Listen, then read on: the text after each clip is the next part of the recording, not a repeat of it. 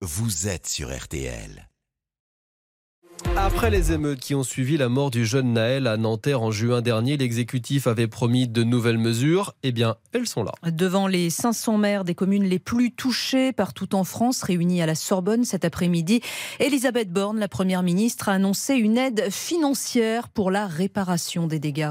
60% des bâtiments publics partiellement ou totalement détruits ont d'ores et déjà été remis en état.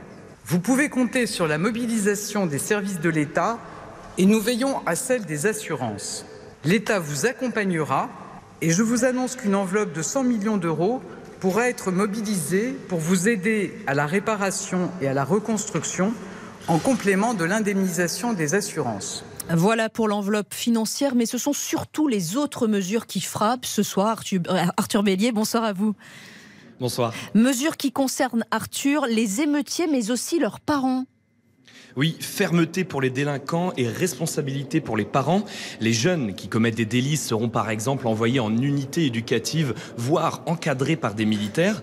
Pour les parents de jeunes délinquants aussi, l'arsenal judiciaire est renforcé. Remboursement des dommages causés par leurs enfants mineurs, travaux d'intérêt général pour les parents eux-mêmes et des stages de responsabilité parentale.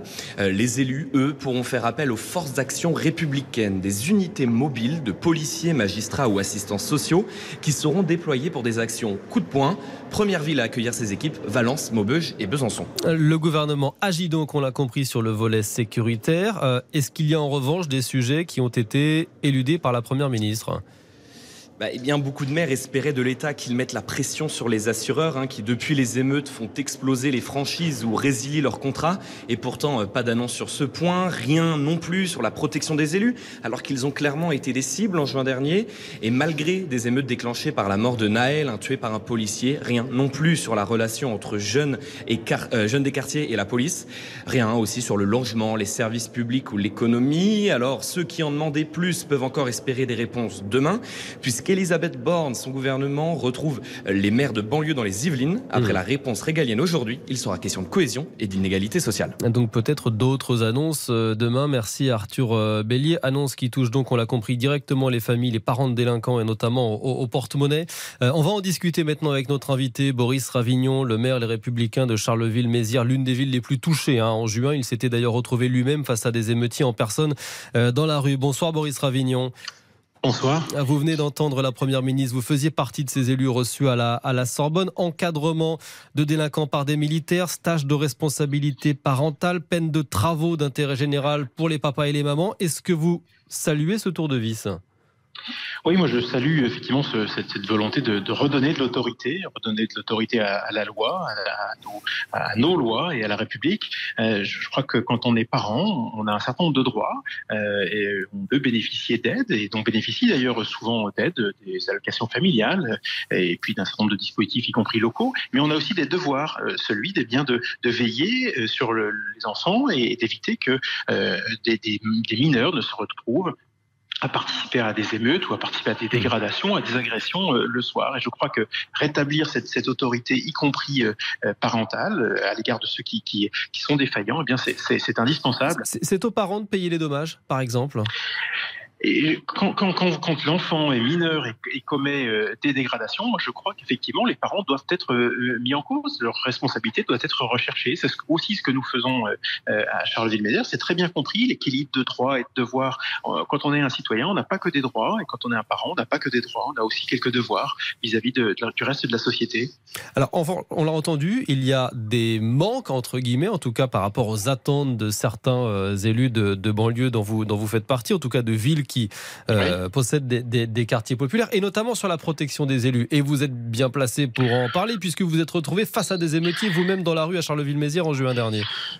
Oui, mais alors en même temps, ça, ça je, je, crois vraiment que, moi, je ne veux pas tomber dans, dans la défense corporatiste de, des élus. La sécurité, c'est la sécurité de tous. Moi, c'est mon combat.